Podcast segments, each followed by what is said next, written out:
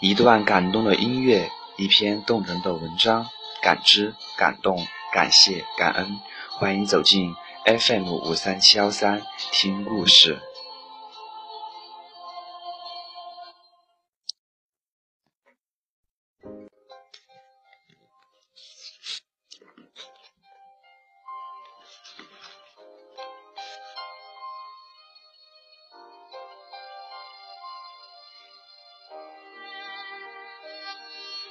那各位在线上的朋友，你们好，这里是 FM 五三七幺三罗小飞的私人电台听故事栏目。那今天呢，要和大家分享的文章叫做《银行里的小男孩》。已经是午饭时间，储蓄所里只剩下一个职员在值班，那是一位大约四十岁的黑人，紧贴头皮的头发，小胡子，整洁笔挺的棕色西装。身上的每一处都暗示着，他是一位细心谨慎的人。这位职员正在柜台后面，柜台前站着一个白人男孩，黄棕色的头发，穿着一件 V 字领的毛绒衣，一条卡其裤和一双平底鞋。我想，我特别注意是他，因为看起来更像一名初中生，而不是银行的顾客。他的手里。拿着一本打开的存折，脸上写满了沮丧。但是我不明白，他对银行职员说：“我自己开的账户，为什么我不能取钱？”我已经向你解释过了。银行职员对他说：“没有父母的信函，一个十四岁的小孩是不能自己取钱的。”但这似乎不公平。小男孩说，他的声音有点颤巍巍：“这是我的钱，是我把钱存进去的，这是我的存折。”我知道是你的存折，职员说，但规定的是这样。现在还需要我再解释一遍吗？他转身对我微微笑了一下，先生，你需要办理什么业务？我本来想开一个户，但是我看到刚刚这一幕发生后，我改变主意了。我说，为什么？就因为你说的话。我说：“如果我理解的没错的话，你刚才的意思是，如果这个孩子已经把钱存入你们银行的年龄，却没有达到取出他钱的年龄，如果无法证明他的钱或者他的存折有任何的问题的话，那么银行的规定的确是太可怕了。”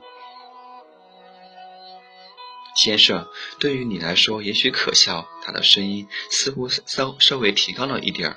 似乎有点生气，但这是银行的规矩，除了规矩，我没有别的选择。在我跟其他职员争辩的时候，男孩满怀希望地挨紧着我，但我最终我也无能为力。突然，我注意到他的手里紧抓的那本银行存折上显示只有一百美元的结余，存折上上面还显示过进行多次的小额存款或取款。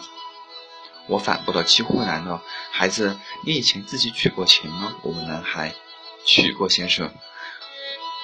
我一笑，转身向银行职员：“你怎么解释呢？为什么你以前让他取钱，却现在不让呢？”他看起来发火了，因为以前我们不知道他的年龄，现在知道了，就这么简单。我转过身对小男孩耸耸肩说：“你真的被骗了。”你应该让你的父母到这儿来，向他们提出抗议。男孩看起来完全失望了，沉默了一会儿，他把存折放进了背包，然后离开了银行。银行职员透过玻璃窗看着男孩的背影消失在街角拐角，转身对我说：“先生，你真的不应该从中插一杠。”我不该从中插一杠，我大声地说：“看看你们那些该死的规定，难道他不需要一个人来保护他的利益吗？”有人在保护他的利益，他平静地说：“那么这个人是谁？银行。我无法相信这些白痴会说这样的话。瞧，我咧咧道：我们只是在浪费彼此的时间。但你也许愿意跟我解释一下，银行是如何保护那个男孩利益的。”当然，他说道：“今天早上我们得到这个消息，街上的一帮流氓已经勒索这个孩子一个多月了。”那帮混蛋强迫他每周取一次钱给他们。显然，这个可怜的孩子太过于害怕，而没有把这件事情告诉给任何一个人。这才是他如此遭到麻烦的原因。取不到钱，他害怕那些流氓会打他。不过警察已经知道了这件事儿，今天也许他们会实施抓捕行动。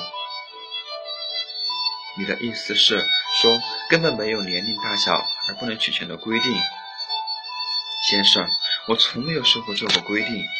现在，先生，你还需要开个户吗？那这个故事呢？嗯，我从中明白了一个道理呢，就是在很多时候，我们要把事情的根源给问清楚以后再做下结论。也许我们的一个小小的错误，我们就会冤枉一个好人。那今天的听故事就是这样了，嗯，那我们下期再会。